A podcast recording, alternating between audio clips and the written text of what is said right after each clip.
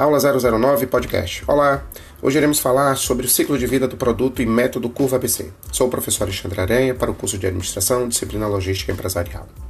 Em linhas gerais, podemos dizer que os produtos não geram volumes altos de vendas imediatamente após a introdução no mercado, possuindo assim vida do produto em fases. Vamos conhecer?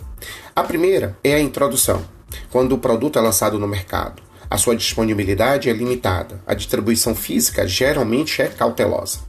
Temos aí a fase do crescimento. Esta é muito curta, mas com depósito utilizado de forma controlada. Sua disponibilidade referente ao produto. Temos a fase da maturidade. É absorvido no perfil de distribuição, o crescimento é mais vantajoso e permanece estabilizado. E por fim temos o declínio, onde a venda inicia-se uma queda. Vários fatores podem, podem permitir que essas quedas é, apareçam, né?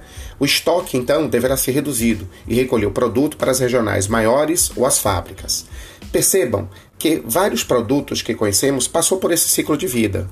Quem não lembra do tênis chute, da, da, do tênis conga? Quem não lembra da própria tubaína? Não quer dizer que esses produtos não possam mais voltar, mas precisariam uma nova posição de marketing para o retorno ao mercado. Lembre-se, nesse caso, das sandálias havaianas.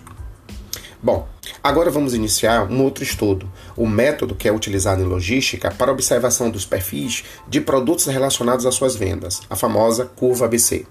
Ela também é conhecida como análise de Pareto ou regra 80-20, pois baseia-se para cada 80% dos problemas são causados por 20% dos fatores.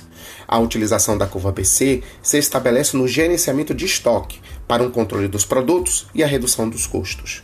Faremos um exemplo desta curva ABC, deste método, no nosso ambiente virtual de aprendizagem. Até o nosso próximo podcast.